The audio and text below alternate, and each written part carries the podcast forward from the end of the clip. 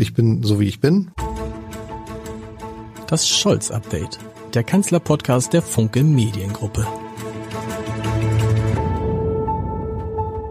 Herzlich willkommen. Mein Name ist Lars Heider und heute wollen wir uns mal mit einem Thema grundsätzlich beschäftigen, über das in diesem Podcast sehr, sehr viel gesprochen wurde und wird, nämlich der Frage, wie groß der Anteil der früheren Bundesregierung, also in Wahrheit der Regierung von Angela Merkel, an all den Problemen ist, denen sich die Ampelkoalition, denen sich Olaf Scholz jetzt gegenüber sieht.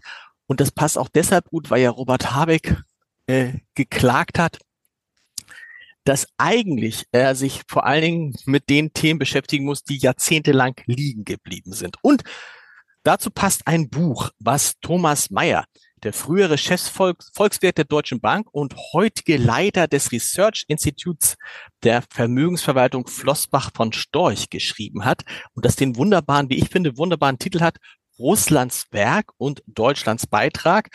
Und dass sich, ähm, lieber Herr Mayer, erstmal schön, dass Sie da sind, dass sich so ein bisschen orientiert interessanterweise an den Lebensläufen zweier Politiker. Und Sie müssen sagen, welche Politiker das sind, weil man erstmal denkt, was haben die eigentlich auf den ersten Blick miteinander zu tun. Ja, richtig. Ähm, das sind äh, Angela Merkel und Wladimir Putin. So, warum kann man die zusammenbringen, diese beiden Personen?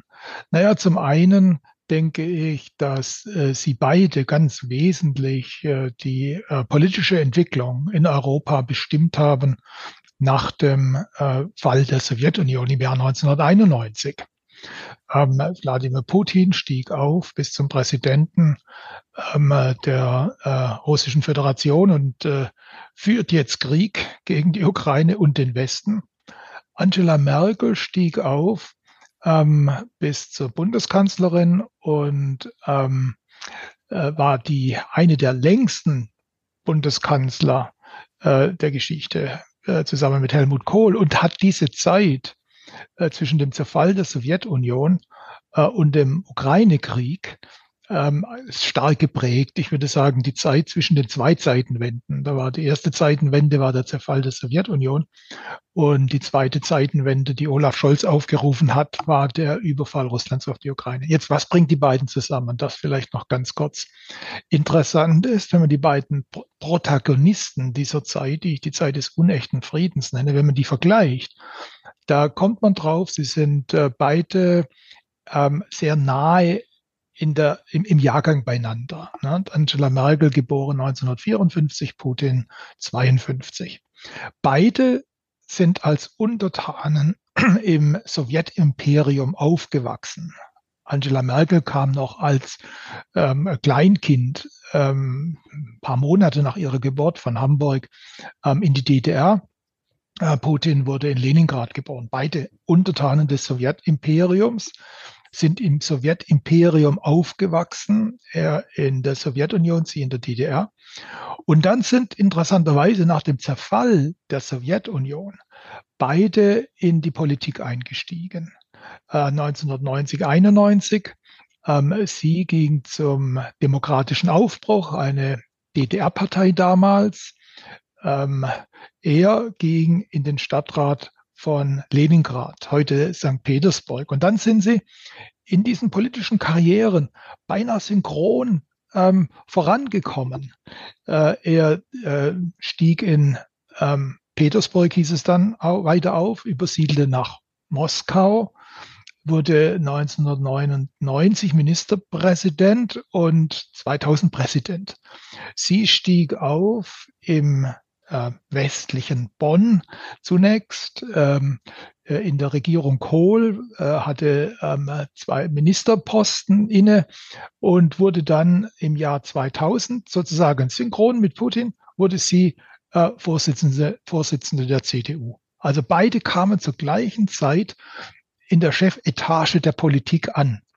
Und äh, in der äh, Zeit haben sie, in der Folgezeit haben sie doch noch ganz wesentlich die europäische Politik beeinflusst. Das fand ich so faszinierend, wenn man sich überlegt, was ist da passiert. Und sie haben dann eine These entwickelt, die These, die über diesem Buch schwebt und äh, über die wir sprechen wollen, nämlich, dass die Put dass Putins Politik der Aggression ohne Merkels Politik der Beschwichtigung kaum hätte gedeihen können. Und da steckt ja, wenn wir jetzt, und wir wollen ja vor allen Dingen mal über Angela Merkel sprechen, mhm. die ja übrigens für sich sagt, sie hat, es gibt keinen Grund, sich für irgendwas zu entschuldigen. Mhm. Sie, im Nachhinein, äh, im ersten Gespräch nach ihrer Amtszeit hat sie da irgendwie ja klar Stellung zu bezogen. Aber wenn man sich guckt, was alles schief gelaufen ist, und das haben sie irgendwie sehr schön aufgearbeitet, äh, ähm, dann stellt man fest, ja, all viele Grundlagen für das, was wir jetzt erleben, sind in diesen 16 Jahren Angela Merkel ähm, gelegt worden. Vor dem Hintergrund, äh, das schreiben sie auch, dass die Deutschen dass das Angela Merkel versucht hat, den Zeitgeist in Deutschland, mhm. den Zeitgeist von Politik ja. umzusetzen und dass es da vor allem um zwei Dinge ging, um den, um die, um das, um den, um den Wunsch, das Verlangen nach moralischer Erhöhung, mhm. um nicht zu sagen Überhöhung. Das haben wir wunderbar bei der Fußball-Weltmeisterschaft erlebt oder nicht so wunderbar. Mhm. Und um praktisch ewig währenden Frieden. Das sind die beiden Eckpfeiler, wonach sich die Politik Angela Merkel aus ihrer Einschätzung äh, äh orientiert hat.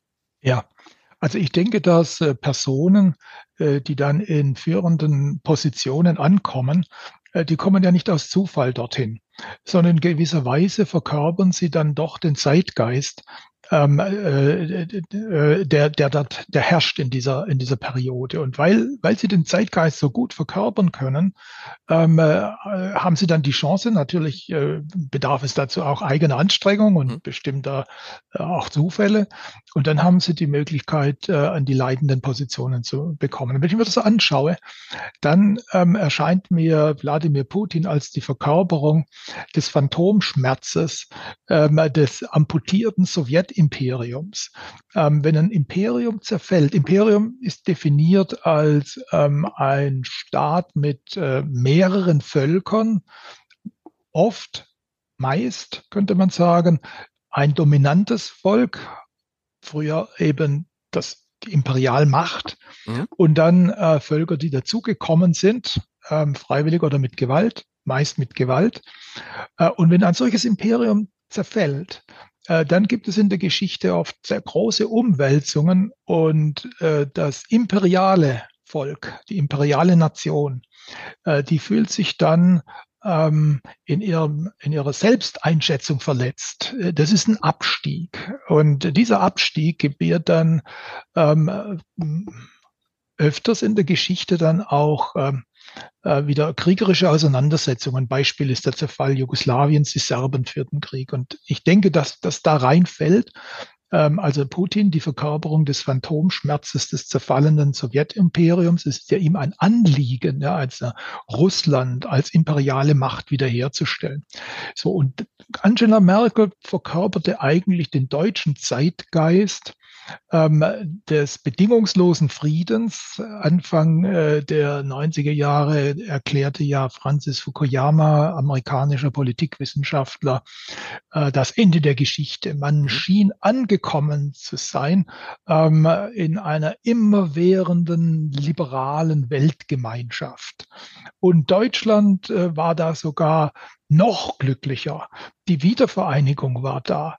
Ähm, wir waren Glück, das glücklichste Volk der Welt. Ähm, wir waren äh, von da ab auf bedingungslosen Frieden gepolt. Ähm, wir wollten die Friedensdividende äh, also den, die dadurch entsteht, dass man die Verteidigungsfähigkeit vernachlässigt, die Bundeswehr runter fährt. Äh, diese Friedensdividende, die wollten wir äh, zu hehren Zielen nutzen. Es sollte allen besser gehen, uns, der Welt, dem Klima, überall sollte alles besser sein. Äh, und natürlich wollte äh, der deutsche Bürger, auch der neue deutsche Bürger, der dazu kam durch die mhm. Wiedervereinigung, wollte natürlich auch ähm, diese Zeit genießen. Wohlstand war wichtig. Und Angela Merkel verkörperte meines äh, Erachtens diesen Zeitgeist, indem sie den Deutschen das gab, was sie wollten.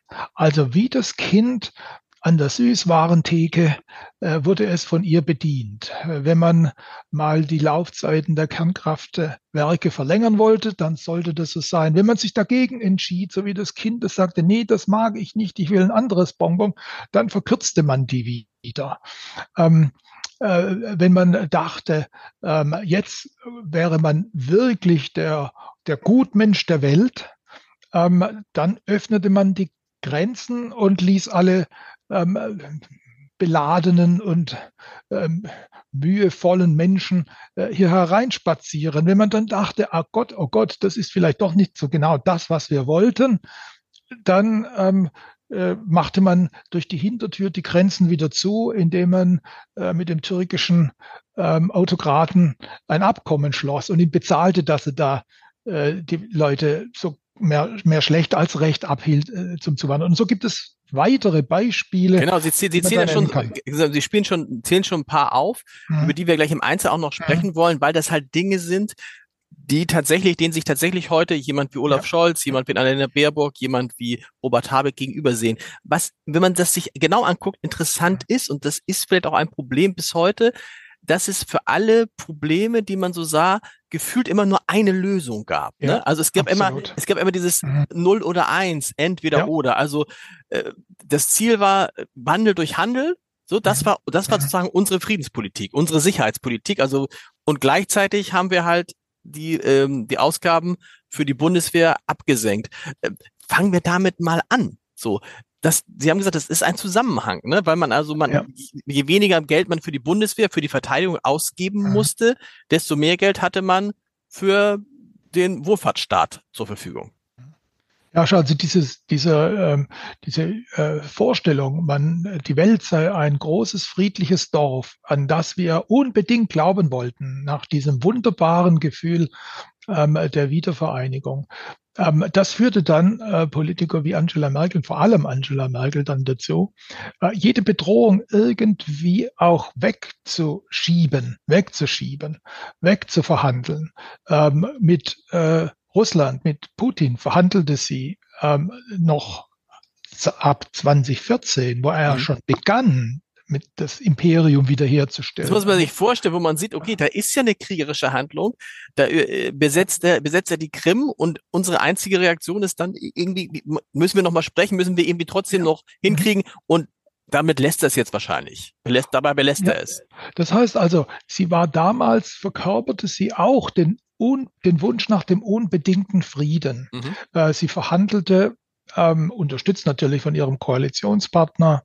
Äh, Bundespräsident Steinmeier spielte da eine wichtige Rolle, aber sie war ja eigentlich diejenige, die, diejenige, die die Verantwortung für das Ganze trug. Ich meine, das ist ja der Regierungschef, der letztendlich äh, Zumindest für, zumindest für die, für, für die Leitlinien der Politik und die, die Leitlinien, Leitlinien der Politik. Die Leitlinien waren ja. klar, die Leitlinien waren in dem Fall Wandel durch Handel. Wir versuchen das Ganze am, am, am Tisch zu klären mit Gesprächen.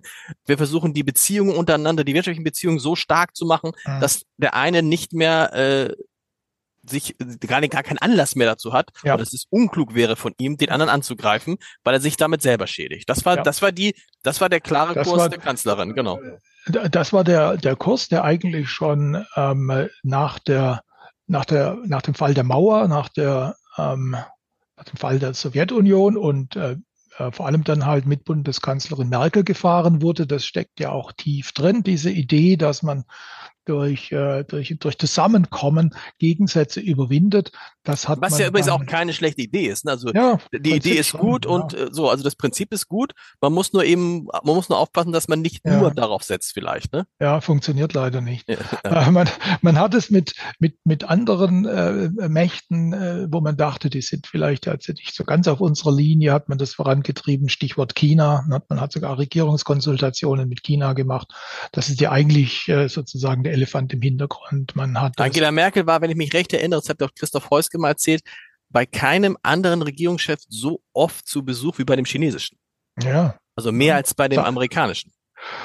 Ja, zeigt es auch. Ne? Vorhin die ähm, Eisenspäne zeigten in Richtung des Magneten China. Mhm. Gigantischer mhm. Markt, ja, also ein, eine, eine irre, äh, ein irres Betätigungsfeld für, für die deutsche Industrie. Äh, diese, diese Vorstellung des Wandel durch Handel, dass man autoritäre Regime sozusagen einhegen, einfangen kann, das wurde natürlich auch durch die schon unter Willy Brandt begonnene Politik des ähm, Wandel durch Annäherung hieß es damals. Mhm. Das war ja diese SPD-Ostpolitik und da dachte man ja auch, na, jetzt hat man die Sowjetunion entschärft. Man hat ihr den bösen Reißzahn gezogen und die ist jetzt domestizierbar. Und da an, an diese Vorstellungen knüpfte man an.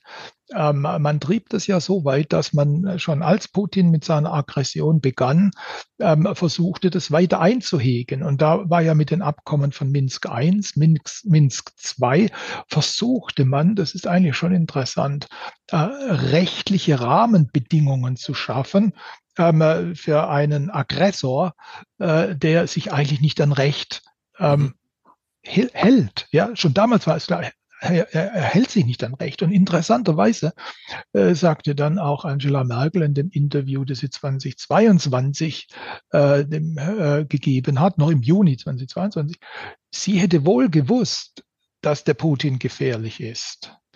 Aber man hätte es versuchen müssen mit, dem, mit Diplomatie. Aber was heißt denn das? Wenn sie wusste, dass er gefährlich ist, wie konnte sie denn dann äh, mit ihm Abkommen schließen, äh, um eine äh, weitere Aggression äh, hier zu verhindern, wenn sie wusste, dass er sich nicht an Verträge hält, an Recht hält? Sie hat es trotzdem gemacht, weil das war halt, man wollte das unbedingt haben. Mhm. Man hat man so ein bisschen so, man, wir machen uns die Welt, wie sie uns gefällt. Ja. Dann hat dann gleichzeitig irgendwie aufge, aufgehört, in die Bundeswehr zu investieren. Das schreiben sie auch in dem Buch, mhm. dass am Ende dann die Bundeswehr zu, glaube ich, die Zahl der Offiziere stieg auf 30 Prozent, knapp 30 Prozent. Ähm, also äh, ne, das Stichwort sehr viele Häuptlinge, wenig Indianer. Mhm. Die Struktur der Bundeswehr ist jetzt so, wie wir sie erleben. Und dann kommen wir im wahrsten Sinne des Wortes mhm. aus meiner Sicht zu dem, zu dem Kernproblem. Kern deshalb, weil es um Kernkraft geht und die Entscheidung nach Fukushima, die offensichtlich das ist, ähm, die offensichtlich der Beginn einer Energiepolitik ist, die der arme Robert Habeck jetzt ausbaden muss, ne? weil auch mhm. da wieder, das ist so typisch deutsch, wenn, dann machen wir es gründlich und sind und, und verzichten aus Sicherheitsgründen, mhm. was man damals sicherlich verstehen konnte, verzichten aus Sicherheitsgründen auf die Atomkraft, blenden aber völlig die klimapolitischen Themen aus und blenden auch völlig die Energieversorgung aus, sondern schauen nur noch auf den Abbau dieser Atomkraftwerke und begeben uns daraufhin komplett in russische Abhängigkeit äh, in, in Sachen Gas, Kohle, Gas besonders, Kohle auch stark und ein bisschen Öl. Ja. Ähm, ich komme gleich dazu noch ein kurzes Wort zur Bundeswehr. Das ist ja auch spannend. Die Wehrpflicht wurde ja praktisch handstreichartig abgeschafft. Über ein Wochenende. Mhm. Ohne Debatte im Bundestag. Einfach weil ähm, der damalige Verteidigungsminister Guttenberg meinte, er könne seine, ähm, äh, seine, seine, seine, seine Finanzierung nicht mehr hinkriegen, wenn die Wehrpflicht weitergeht. Und da wurde es mhm. ohne Debatte ähm, über ein Wochenende entschieden und ähm, äh, Wochenbeginn wurde es verkündet. Und was dann passierte war, äh, wenn Sie die Wehrpflichtigen rausnehmen, Sie können ja die Offiziere nicht feuern, das sind ja quasi Beamte. Ne? Mhm. Und dann wird das Ganze sehr kopflastig. Und dann haben Sie die, also diese Häuptlinge, die Sie mit sich selbst beschäftigen. Genau. Ähm, also das war auch also zeigt, übrigens, zeigt übrigens auch den äh, Stellenwert der Bundeswehr, ja. dass, dass es einfach mal so übers Wochenende gemacht ja. wird. Ne? Aber jetzt Ener Aber diese ja. Energie, ja, ja, ja, ich wollte das nur sagen, weil da, da gibt es einen Zusammenhang. Das sind mhm, okay. diese Spontanentscheidungen, ja, die, die recht typisch sind äh, für die ehemalige Bundeskanzlerin Angela Merkel. Es heißt ja immer so, sie würde so vom Ende her denken und würde alles sehr planerisch machen. Sie denkt lange nach oder sie macht ganz kurze Entscheidungen. Mhm. Also das ist ein Zug, der durch ihre Politik geht. Da gibt der es auch kann, diese. Der, Kanzleramts, der, Kanzleramt, der Kanzleramtsminister ja. Wolfgang Schmidt sagt da immer gern, aber der ist natürlich befangen, mhm. aber der sagt da immer gern, was der Unterschied zwischen Olaf Scholz und Angela Merkel ist, weil so viele Unterschiede gibt es da gar nicht, aber mhm. aus Sicht von Wolfgang Schmidt und damit Olaf Scholz einen, er sagt immer, Olaf Scholz ist wie Angela Merkel mit Plan. Ja, so könnte man es so könnte man es, so könnte ja, man es vielleicht ja, wirklich, so könnte man es wirklich sagen, weil sie haben recht, wenn man sich das anguckt, diese Entscheidung mit Fukushima, wir erinnern uns ja gerade, vorher war ja genau das Gegenteil beschlossen worden. Und das war ja einfach so wie aus so einem Gefühl heraus. Ja, das war jemand, eine, eine ganz ne? schnelle ne? Entscheidung. Und zwar war äh, es so, dass äh, natürlich als äh, dieser, dieser, dieser, dieser Tsunami, ähm, ich glaube, es waren insgesamt 20.000 Menschen, das Leben kostete. Mhm. Äh, da war bei uns in den Medien war hauptsächlich äh, von dem Reaktorunfall in Fukushima die Rede, obwohl bis heute äh, dort äh, noch wirklich kein nachgewiesener direkter Sta Strahlentod auftrat. Aber das dominierte die Medien. Mhm. äh, die Landtagswahlen in Baden-Württemberg standen an. Und dann hat die Bundeskanzlerin in einem Hauruck-Verfahren, wie mit der Abschaffung der Wehrpflicht, einfach entschieden, jetzt raus. Mhm. Einfach mhm. raus. Da gab es ja hinterher auch noch Prozesse, weil das einfach rechtlich nicht äh, wie soll ich sagen, koscher war, das einfach so umzuschmeißen. Aber, aber, wir, aber, aber, wir erinnern uns an die, an die enorme Dynamik, die das damals entfaltet hat, weil natürlich ohne Fukushima wäre Winfried Kretschmann heute niemals äh, grüner Ministerpräsident absolut. von, von, von Baden-Württemberg. Ab, absolut. Genau. Also das war tatsächlich das war so eine, eine, eine Entscheidung. Aber wie ja. kann das, wie kann man dann in dem Moment, mhm. auch als die Grünen, äh, nicht kurz sagen, stopp, Leute, aber das ist ein Sicherheitsrisiko. Gar keine Frage. Ja, ja. Das ist bekannt. Aber wir haben das andere große Risiko mit dem Klimawandel und wir wissen, Atomkraft in Sache Emissionen natürlich mhm. viel, viel besser ja. als, als, äh, als Öl, als Gas, als Kohle kommt hinzu, dass diese Atomkraftwerke liefen. Es gab in Deutschland keine Vorfälle. Ähm, sie waren abgeschrieben. Das heißt, der Strom wurde ex war mhm. extrem günstig und man wusste, die Grundlast ist gesichert. Warum hat man all das ausgeblendet, weil man, weil man dann immer sich ein Ding, weil die Regierung sich immer einen einzelnen Punkt rausgenommen hat, in dem sie besonders gut sein wollte? Weil man äh, die deutsche Seele äh, befriedigen wollte, also die deutschen Ängste befriedigen wollte. Man hat einfach gemacht, was das Volk wollte und ähm, die Deutschen sind ja manchmal so ein bisschen äh, paranoid, also oder man könnte sagen Borderline, also hm. ähm, äh, himmelhoch jauchzen, zu Tode betrübt und dann kommt auf einmal so eine Angstwelle raus und, und die hat man da da muss man aber jetzt vielleicht unterscheiden. Die hat insbesondere halt äh, die Bundeskanzlerin bedient, denn sie war ja als Umweltministerin vorher durchaus für die Kernkraft. Ja, sie mhm. hat ja äh, damals auch gesagt, das ist eine beherrschbare Technologie. Ähm, und der Tschernobyl-Unfall, das war was Besonderes. Und in Japan äh, ist ja auch kein neues Tschernobyl entstanden. Nein, sie hat einfach gesehen, okay, der Deutsche hat Angst, ähm, der Deutsche will, dass was passiert. Sie hat es durchgezogen. Das einzige Land in der ganzen Welt, das so reagiert hat. Sogar die Japaner bauen wieder Kernkraftwerke. Mhm. Nein, wir nicht. Sie hat, also sagen wir so, bei den Grünen kann man das in gewisser Weise verstehen. Das ist ja eine Minderheitspartei. Das ist ihre DNA. Ne? Die sind mit Anti-AKW groß geworden. Das, zumindest, das, das habe ich jetzt auch gelernt, zumindest mhm. die erste Generation.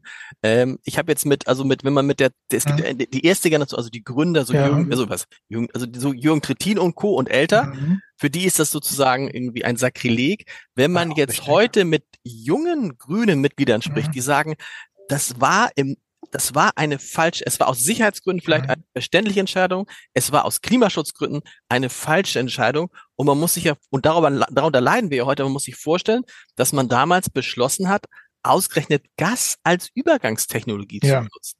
Ja, ja. Man brauchte ja was, ne? Ja, gut, aber, aber, also, das, aber die, die mhm. sagen, wir, sagen wir mal ehrlich, jetzt im Nachhinein ist man natürlich immer schlauer, aber Atomkraft wäre die bessere Übergangstechnologie gewesen, oder? Dann wären wir zum Beispiel in die, ja, in, in die Abhängigkeit von ja. Russland niemals reingekommen. Ja, aber natürlich. Ich meine, der Großteil der Welt macht das ja. Ähm, überall werden jetzt, nicht überall, aber in vielen Ländern werden jetzt Atomkraftwerke wieder neu aufgebaut ja, und ausgefahren. Also bei uns war, war die Sache ja die, dass also auf der einen Seite Angela Merkel, denke ich, die deutschen Ängste bedient hat. Ähm, vielleicht wollte sie auch ähm, ja, die Grünen ausmanövrieren, äh, also ihre Agenda übernehmen. Das war ja auch mhm. so ein Zug, den sie immer, immer hatte. Ähm, aber es war ihr wohl auch klar und anderen auch, dass äh, erneuerbare Energie allein nicht funktioniert. Äh, man braucht ein Backup ne, für die sprichwörtlichen Dunkelflauten. Mhm. Was jetzt, was jetzt ein Backup, wenn man, wenn man die AKWs abschaltet? Ja, da blieb ja eigentlich nur noch Gas. Das konnte man immerhin so verkaufen, dass man sagt, naja, der CO2-Ausstoß äh, von Gas, der ist wenigstens niedriger, als äh, wenn man Kohle verbrennt, äh, um, um, um Energie zu erzeugen. Also ähm, setzte die Regierung Merkel ähm, sozusagen alles auf eine Karte. Ja, billiges Gas aus Russland. Das ist der Plan A, den Sie mhm. schon angesprochen haben. Immer nur ein Plan A, kein Plan B. Ja, mhm. Äh, das ist auch äh, recht typisch für die, für die Verhaltensweise der Politik und auch halt für die äh, Verhaltensweise der, ähm, der, der, der, der, der Regierung unter Merkel. Ähm, der Euro Plan A. Wenn der Euro scheitert, dann scheitert Europa. Mhm. Alternativlos. Ja. Das zieht sich eigentlich durch alles durch. Durch die Europapolitik, das zieht sich durch die Energiepolitik, das zieht sich eben durch die ähm, Außenpolitik durch. Man setzt drauf, ähm, man möchte sich die Welt so äh, die Welt soll so sein, wie man sie sich vorstellt. Mhm. Ja. Noch bis zuletzt, bis zuletzt äh, vor dem ähm, äh, Überfall der, der Russlands auf die Ukraine wiegelte man ab. Ne? Also der CIA, das sind halt die alten Kriegsprediger äh, aus den USA. Das kann ja gar nicht sein. Was die erzählen, das ist ja eigentlich im Grunde genommen nur Kriegspropaganda, mhm. dass der Putin die Ukraine überfallen wird. Also man hat einfach sich die Welt ähm, schön äh, gemacht und hat dann in dieser, in diesem, in dieser Traumwelt, ne, hat man bestimmte Strategien entworfen und dazu gab es keine Alternative. Genau, und da, und da, und hat man, und damit hat man das, das muss man nachher sagen, hat man es Putin leicht gemacht. Warum? er ahnt, also er musste glauben, wenn er, wenn, wenn, wenn, wenn ich diesen Angriff mache, naja, die Deutschen fallen mir da schon nicht in, in, in den Arm, weil die haben, sind ja. ja so abhängig von meiner Energie. Erstens. Zweitens, hat, hat er durch, hat die Energiepolitik dafür gesorgt, dass der Strompreis in Deutschland extrem hoch, hochgestiegen mhm. ist, weil man sehr viel in erneuerbare Energien investieren musste und weil man sich von dem billigen Atomstrom ver verabschiedet hat, so dass da Deutschland auch total anfällig wurde. Und so kamen wir in diese, in diese Situation hinein, dass Putin wusste, boah, die erwische ich jetzt doppelt. Die erwische ich einmal, weil ja. sie nicht damit rechnen und einmal erwische ich sie in ihrem Kern, weil im Zweifel, das war vielleicht auch seine Überlegung, ist dann ja gut ausgegangen zunächst einmal, im Kern in Deutschland alles zusammenbricht, weil die keine Energie mehr haben. Mhm. So. Also, und das ist, das ist die Situation, das muss ich auch mal, mal sagen. Also, mhm. wenn man jetzt, oder sagen, ich frage Sie das, wenn dann ähm, Olaf Scholz betont das ja nicht so sehr, mhm. Robert Habeck schon, aber da hat er viele Punkte, ne? Also wenn er sagt, ich, es ist jetzt ganz viel liegen geblieben, die vergangenen ja, 15 definitiv. Jahre. Und das muss ich jetzt versuchen, so schnell wie möglich aufzuarbeiten weil ich einerseits diesen Krieg im Nacken habe und andererseits habe ich diesen, ähm, habe ich den Klimawandel vor mir. So, Sie werden jetzt, Sie sind jetzt nicht dafür verschrien, ein grünen Freund zu sein, aber ein grünen Versteher vielleicht. In dem Fall kann man das verstehen, was der Habeck sagt. Also was ich nicht verstehe bei Habeck ist, also ich verstehe schon, aber aus politischen Gründen, aber aus sachlichen Gründen ist, äh, warum man jetzt partout diese noch verbleibenden äh, Atomkraftwerke abschalten muss. Das mhm. ist pur ideologisch. Ja? Mhm. Äh, inzwischen sagen alle Experten, die Dinger sind ja weiterhin sicher. Die laufen ja jetzt. Jetzt äh, werden wir sprechen. Ne? Man mhm. soll, will sie nur Ende äh, äh, April oder Ende des Quartals will man mhm. sie abschalten. Also die laufen, die, das geht. Die sind abgeschrieben. Da kommt Strom raus, ja. Und es ist, äh, ist nicht unerheblich, was da rauskommt. Wenn man die abschaltet, muss man jetzt die äh, Braunkohle hochfahren. Wir, da pustet man mehr CO2 aus. Es wird auch teurer. Also da ist eigentlich nur noch die Ideologie dafür verantwortlich, dass man die nicht abschaltet. Das geht. Aber halt. das, aber das ist, aber das ist so weit ja. gekommen ist, dafür kann er schlicht wirklich gar nichts, ne?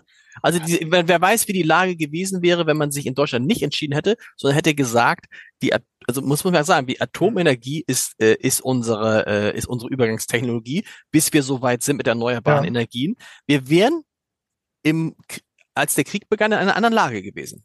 Ja, aber sicher, sicher. Ich meine, ähm, ich, ich leider, ich meine, Habeck und, und, und, und Frau Baerbock, die sehen ja eigentlich sehr, äh, sag mal, umgänglich aus. Ja, man hat so das Gefühl, mit denen kann man reden. Aber wenn es zu diesen äh, Kernkraftwerken kommt, dann fällt aber doch irgendwie der Rollladen runter. Denn das hätte eigentlich, er ging, Habeck ging ja äh, nach Katar und hat dort um LNG geworben. Ja, man hat ja, auch was die Grünen nie wollten, ne? man hat äh, die, die LNG-Terminals hat man jetzt äh, in, in Rekordzeit hat man die, hat man die Kohleverstromung gebaut. wieder hochgefahren. Man war die Kohleverstromung wieder. hoch. Also es ist irrational und nur ideologisch zu erklären, weil man, wenn man, wenn man lieber die Kohleverstromung hochfährt, um den Ausfall, also das Abschalten der AKW zu ersetzen, das, das gibt keinen Sinn. Mhm. Aber Sie hatten ja noch angesprochen, Olaf Scholz, die Rolle von Olaf Scholz mhm. in der Sache. Einerseits muss man ja sagen, Olaf Scholz war ja immer ein sehr ähm, wie soll ich sagen, loyaler äh, Minister ähm, im, im Kabinett Merkel. Und er hat ja vieles von den Dingen auch äh, mitgetragen, mitverantwortet. Ähm, was man ihm aber zugute, was ich ihm äh, auf alle Fälle auf, zugute halten äh, möchte, ist, er hat erkannt, dass es so nicht weitergehen kann. Mhm das war eigentlich, würde ich mal sagen, diese, die Qualität dieser Zeitenwende-Rede. Man stelle sich vor, was hätte denn Angela Merkel gemacht? Äh, bei dieser Sache. Interessant, habe ich noch nie drüber nachgedacht. Was hätte sie gemacht? Ich kann mir nicht vorstellen, dass sie eine Zeitenwende-Rede gehalten hätte. Sie hätte versucht, wieder mit ähm, Verhandlungslösungen, äh, mit allem möglichen äh, Beschwichtigungsaktivitäten, äh, äh, dieses, diese, diese Situation irgendwie unter den Tisch zu kehren, wahrscheinlich mit dem Endergebnis, dass äh, entweder wir, Deutschland, komplett allein dagestanden wären, weil wir nicht geholfen hätten, während die anderen haben der Ukraine geholfen. Mhm. Oder sie hätte vielleicht sogar ihr, äh, ihr Gewicht äh, wäre vielleicht so groß gewesen, dass man der Ukraine nicht wirklich geholfen hätte und die wäre dann halt äh, annektiert worden von, von Russland, wie es Belarus ja schon vorher wurde. Ist natürlich spekulativ, aber ich stelle mir nur vor, wäre sie fähig gewesen zu so einer Zeitenwende-Rede und da würde ich sagen, Vermutlich eher nicht, denn da hätte sie ja zugeben müssen, dass Dinge falsch gelaufen sind. Mhm. Sie hat noch später im Juni 22 gesagt, sie hätte eigentlich nichts falsch gemacht. Also wäre sie von da so äh, heraus, äh, aus dieser Überlegung heraus, wäre sie wahrscheinlich zu der Zeitenwende-Rede nicht fähig. Also das, das war das Verdienst von Scholz, dass er gesehen hat, so geht es nicht weiter. Und er hat ja einige Dinge eingeleitet. Auch die Grünen haben da einige Dinge verändert. Aber ich würde mal sagen, da ist noch viel Luft drin. Da ja, aber man muss, aber muss man, passieren. ja, das stimmt einerseits, aber muss man nicht andererseits auch sagen, boah, das ist halt so, wenn, wenn du, wie, wie, es ist, wenn du vom, vom riesigen Haufen mit Steinen stehst, ja, mhm. ähm, und eigentlich hätte, hätte jedes Jahr hätten davon 30 Steine weggeräumt werden müssen, aber einer hat seit 16 Jahren diese Steine nicht weggeräumt, dann kriegst du diese Steine halt auch nicht innerhalb, ja. äh, innerhalb ein paar Monaten. Also die, die ja. Aufgaben, also wirklich, um das ist ein, eine, eine Gigant, gigantische Aufgabe, ja. auch weil vorher es, Sie haben es so schön beschrieben, kein Plan A, kein, kein Plan ja, B gab. Plan B, ja. Und immer nur dieses, die, diesen Moment. Wir erinnern uns an, wir schaffen das in der Flüchtlingskrise. Und man muss ja sagen, tendenziell, nicht nur tendenziell, es ist ja total wichtig gewesen, dass man Menschen nach Deutschland holt. Absolut. Stichwort äh, Einwanderungspolitik. Aber, das beschreiben Sie auch, man muss natürlich auch aufpassen, dass es die richtigen sind, dass es eine gesunde Mischung ist. Und da ist jetzt Deutschland mehrfach bestätigt worden, dass der Wohlfahrtsstaat auch mit der Einwanderung, wie wir sie gemacht haben, mhm. überfordert ist. Ja, also auch da ist ganz interessant. Angela Merkel hat die Kontrolle über die Außengrenze verloren. Mhm. Ähm, da, das ist ja auch gut recherchiert. Äh, da sagte eben der Bundesgrenzschutz, nachdem man äh, eine zeitweilig hatte man ja diese Kontrollen ausgesetzt, äh, als da äh, diese Leute von äh, Budapest aus über Österreich im Gänsemarsch über die Autobahn zogen. Ne? Und dann wollte man nicht äh, diese, diese Kolonne an der Grenze hart stoppen. Dann ließ man die rein. Man hat also die Kontrollen ausgesetzt. Ähm, und dann gab dann hinterher, stellte der Grenzschutz die Frage, und was jetzt? Und dann kam nichts. Dann blieb das ausgesetzt. Man hat komplett die, die Kontrolle über die Grenzen verloren. Ähm, vermutlich, weil äh, sich in Berlin in der Regierung von Frau Merkel niemand durchringen konnte, da tatsächlich wieder das Recht herzustellen. Also ich meine, das ist ja das, das ist ein elementares Recht eines Staates, darüber zu befinden, wer rein darf und wer nicht. Ja, und so hat sich diese Situation geriet völlig außer Kontrolle. Und jetzt sind wir an so einem Punkt, wo, wo wir tatsächlich eine Zeitenwende haben und man fragt sich, in welche Zeit kämen wir jetzt zurück? Kämen wir in die Zeit des Kalten Krieges zurück? Eigentlich nicht, weil es gibt ja, wenn man so will, einen heißen Krieg mitten in Europa. Wir kehren aber auf jeden Fall in eine Zeit zurück, wo man zwei Dinge weiß, die den Deutschen so wichtig waren. Erstens wissen wir, der Frieden ist halt nicht auf ewig festgeschrieben. Und zweitens, und das ist für viele Deutsche sicherlich genauso schlimm, auch der Wohlstand in Deutschland ist nicht auf ewig festgeschrieben und wird also diese Friedensdividende, von der Sie gesprochen haben, ähm, die wird jetzt leider nicht mehr ausgezahlt. Im Gegenteil, wir müssen jetzt die, ist es so ein bisschen so, dass was, was ja, was ja junge Leute uns Älteren äh, vorwerfen, dass wir auf ihre Kosten gelebt haben, was das Klima anbelangt, aber haben wir auch jetzt auf ihre Kosten angelebt in seit 1989, was die Sicherheit anbelangt und den Frieden anbelangt? Ähm, viel mehr das Letztgenannte als das mhm. Erstgenannte. Äh, denn wir haben, ähm, wie gesagt, die Bundeswehr heruntergewirtschaftet und erkennen jetzt erst, wie wichtig die Verteidigungsfähigkeit ist zur Bewahrung unserer freiheitlichen Ordnung. Äh, wir haben die Infrastruktur verkommen lassen. Jeder Bahnfahrer kann Geschichten erzählen, was er da erlebt. Ja, wir haben die Verwaltung im 20. Jahrhundert stecken gelassen mit Büroklammern und Faxmaschinen. Da hat jeder das gemerkt ähm, in der Corona-Pandemie, was da alles liegen geblieben ist.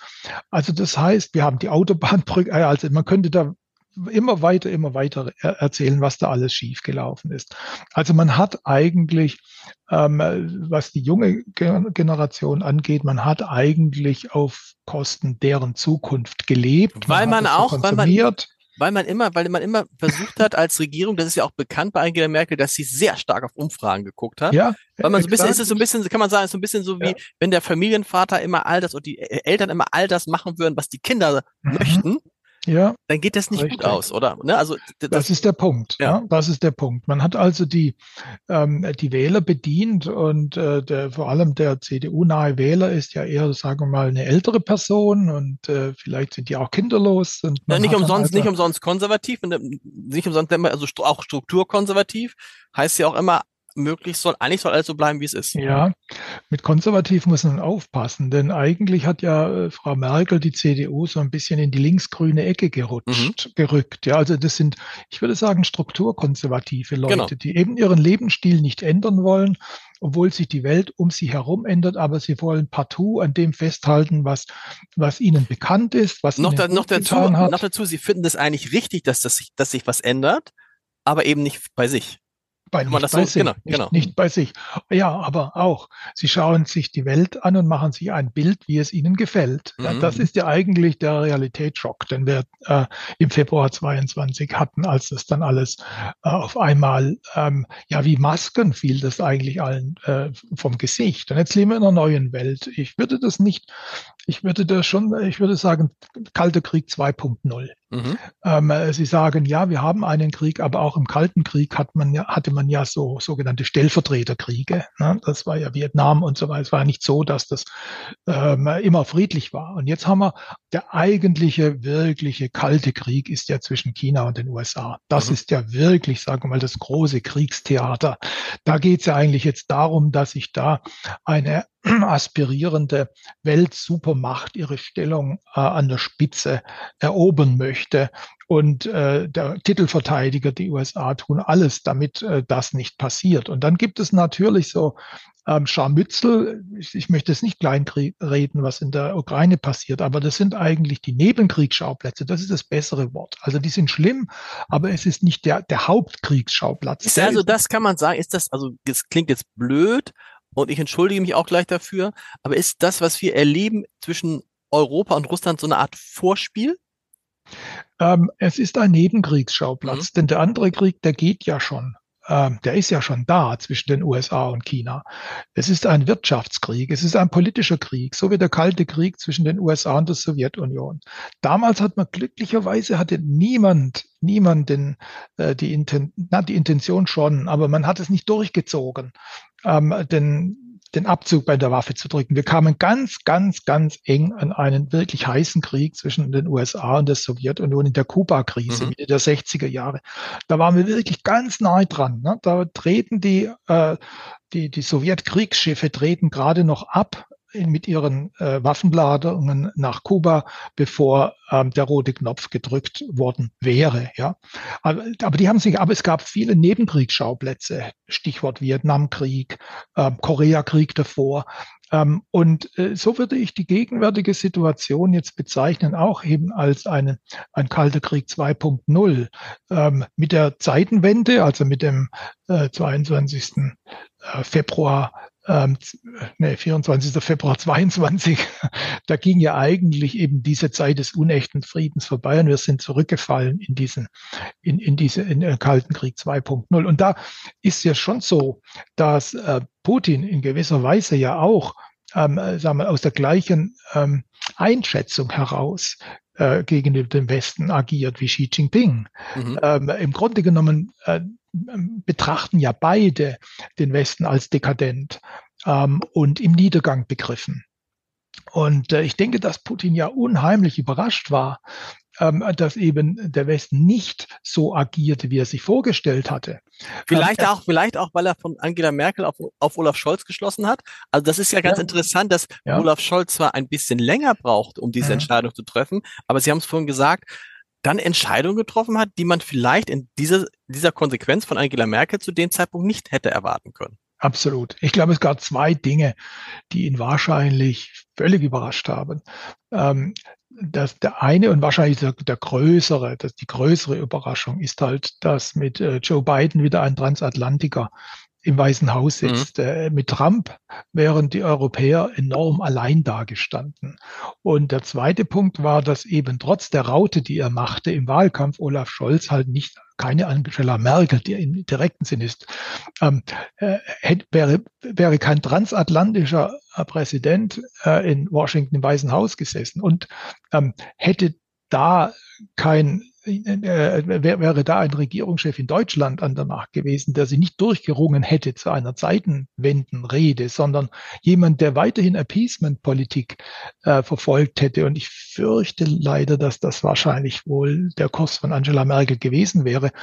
Dann hätte Putins Rechnung aufgehen können. Das, da hat er sich verrechnet, denke ich. Zum Glück. Was muss, wo wir zum, wir kommen sozusagen in die, in die Endschleife. Mhm. Was, wie muss jetzt eine Politik, eine deutsche Politik in diesen Zeiten aussehen? Was muss aus Ihrer Sicht die Ampelregierung jetzt tun, um aus all diesen Problemen rauszukommen, so schnell es eben irgendwie geht? Ja, also auf geopolitischer Ebene müssen wir ganz klar den Schulterschluss mit den USA ähm, äh, festigen. Wir müssen auch darüber nachdenken, wie die Zeit nach Joe Biden aussehen könnte. Man weiß ja nicht, ob er nochmal antritt mhm. oder nicht nächstes Jahr zur Präsidentschaft. Also wir müssen daran arbeiten, dass unsere Verbindung mit den USA ähm, immer jeden Tag enger wird. Wir müssen daran arbeiten, dass wir gleichgesinnte ähm, Länder äh, auch im Pazifik. Äh, denken Sie an Japan. Ähm, denken Sie an kleinere asiatische Länder, Taiwan. Ähm, Gott sei Dank fahren wir da wieder hin. Mhm. Ähm, auch Singapur, andere, dass wir die sozusagen in die, in die westliche Wertegemeinschaft äh, hereinholen. Das ist geopolitisch absolut äh, geboten, denke ich. Ähm, äh, von der Wirtschaftspolitik her ist geboten, dass wir uns wieder auf unsere Stärke besinnen. Unsere Stärke ist ja ähm, die freiheitliche Gesellschaftsordnung, die einhergeht mit einer freiheitlichen Wirtschaftsordnung. Zentralplanung führt immer zum Desaster. Das hat uns die Sowjetunion vorgemacht und wir müssen uns davor, davon verabschieden, dass wir ähm, Gesellschaft, Wirtschaft zentral planen können. Das ist so ein bisschen, da höre ich, da höre ich so eine Kritik raus wieder aus dem, also man muss aufpassen, dass man jetzt nicht sagt, wir brauchen jetzt alle Wärmepumpen, sondern die, die, die Ansage muss sein, wir müssen aus den fossilen Energien raus. Aber Ergebnis offen, da gibt es verschiedene ja. Varianten und dann nicht wieder, nicht wieder den Fehler machen, nur eine Technologie. Absolut, absolut. Äh, schauen Sie, ähm, wenn man sich so anschaut, was der Staat überhaupt äh, in der Lage ist zu leisten. Und wir mhm. brauchen uns ja, uns ja nur umschauen, dann sehen wir, was da rauskommt. Dann sollte man sich nicht darauf verlassen, dass er für unser Leben sorgt. Ja, also diese Vorstellung, die sich auch unter Angela Merkel entwickelt hat, dass der Staat ein Allversicherer ist, unser Lebensrisiken. Das funktioniert nicht. Er kann nicht. Der Staat wird immer größer, größer und immer weniger leistungsfähig. Also mhm. die, die Ministerialstellen, die wir schaffen, die Bauten, die wir in, in, in Berlin aufblähen, die gehen gehen einher mit einer abnehmenden Leistungsfähigkeit des Staates. Und deshalb muss man wieder zurück zu den Wurzeln. Da müssen wir überlegen, wo kam das alles her? Ja, das kam ja aus dem Wirtschaftswunder. Da hat ja Ludwig, er hat die Preise freigegeben. Er sagte, wir brauchen mehr Markt. Ja, Schröder, ja, der jetzt sehr, auch zu Recht jetzt äh, kritisierte Gerhard Schröder, hat mit seiner Agenda 10 eigentlich nochmal einen, einen Stoß der Erneuerung gegeben. Was wir jetzt brauchen, wäre eigentlich äh, von Scholz einen ähnlichen Erneuerungsschub, ähm, vielleicht ohne das Beiwerk, das Gerhard Schröder dann uns auch noch geliefert hat. Lieber Herr Mayer, vielen Dank, viel Erfolg mit Ihrem Buch äh, und der, den, das Scholz-Update ähm, gibt es natürlich nächste Woche wieder. Vielen Dank fürs Gespräch. Sehr gerne. Auf Wiedersehen.